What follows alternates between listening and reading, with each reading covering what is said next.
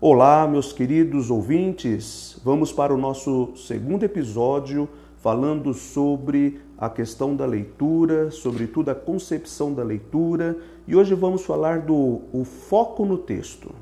Por sua vez, a concepção de língua como estrutura corresponde a sujeito determinado, assujeitado pelo sistema caracterizado por uma espécie de não consciência.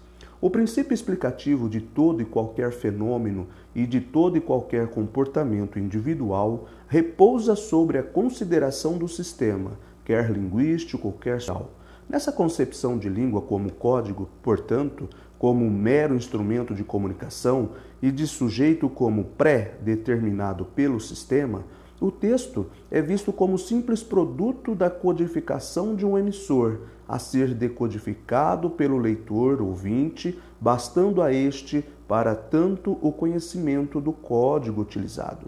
Consequentemente, a leitura é uma atividade que exige do leitor o foco no texto, em sua linearidade, uma vez que tudo está dito no dito, se na concepção anterior ao leitor cabia o reconhecimento das intenções do autor, nesta concepção cabe-lhe o reconhecimento do sentido das palavras e estruturas do texto.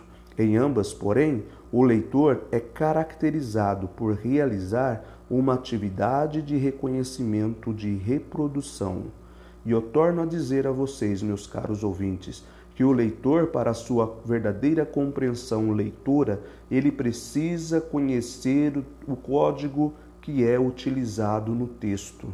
A leitura ela busca identificar somente as ideias do autor e no foco ele está para buscar o que exatamente o escritor, o autor quer dentro do texto.